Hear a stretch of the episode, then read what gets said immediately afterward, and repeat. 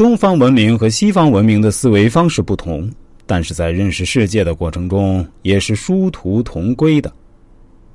根据五行的火木相生理论，所谓“火赖木生，火进木又生”，早就可以推知智能转换的关系。爱因斯坦啊，却傻傻的研究了那么久，还真是悲哀。另外，更为可怕的是，由于分形原理，五行可以概括总结。理解为世间万事万物，因此中国的阴阳五行学说必须得到大力发展，否则就是坐拥宝山而不自知，突然浪费老祖宗留给我们的宝贵财产，是为不孝。不孝也醒来吧，中国人！什么是道生万物？道生万物的思想实际上揭示了宇宙诞生的本质，也就是说，物质是从物理定律中诞生的。在诞生之前，什么也没有唯一，有的是道，也就是物理定理。这一点由量子力学的测不准原理进行了具象化的描述。通俗的说，测不准原理规定了时间间隔越小，能量不确定度越大。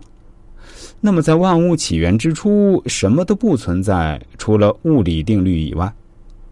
而就在某一个极小的时间间隔内，能量突然偶然暴涨，最终引起了能量的大爆炸。此为道生一，这里的一指的就是火，也就是能量。这时还没有二，也就是说还没有物质。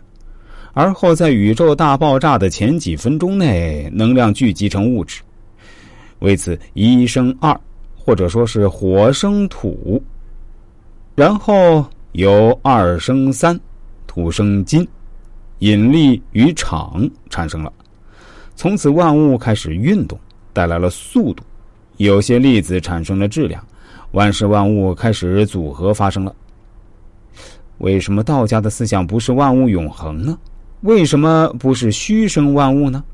又为什么偏偏是道生一，一生二，二生三，然后才生万物？而不是简单的道生万物呢？可见这绝对不是瞎猜，而是蕴含着伟大的哲理。五行理论是上帝提供给我们和宇宙交流的接口，当然，上帝是不存在的。这里我指的是实际上的道。我为什么要说接口这个概念呢？本质上，这涉及到中华传统哲学和西方科学在探索物质世界上所采取的两种截然不同的道路。西方科学走的是分析的路数，将事物分析的细无可细，探根寻源。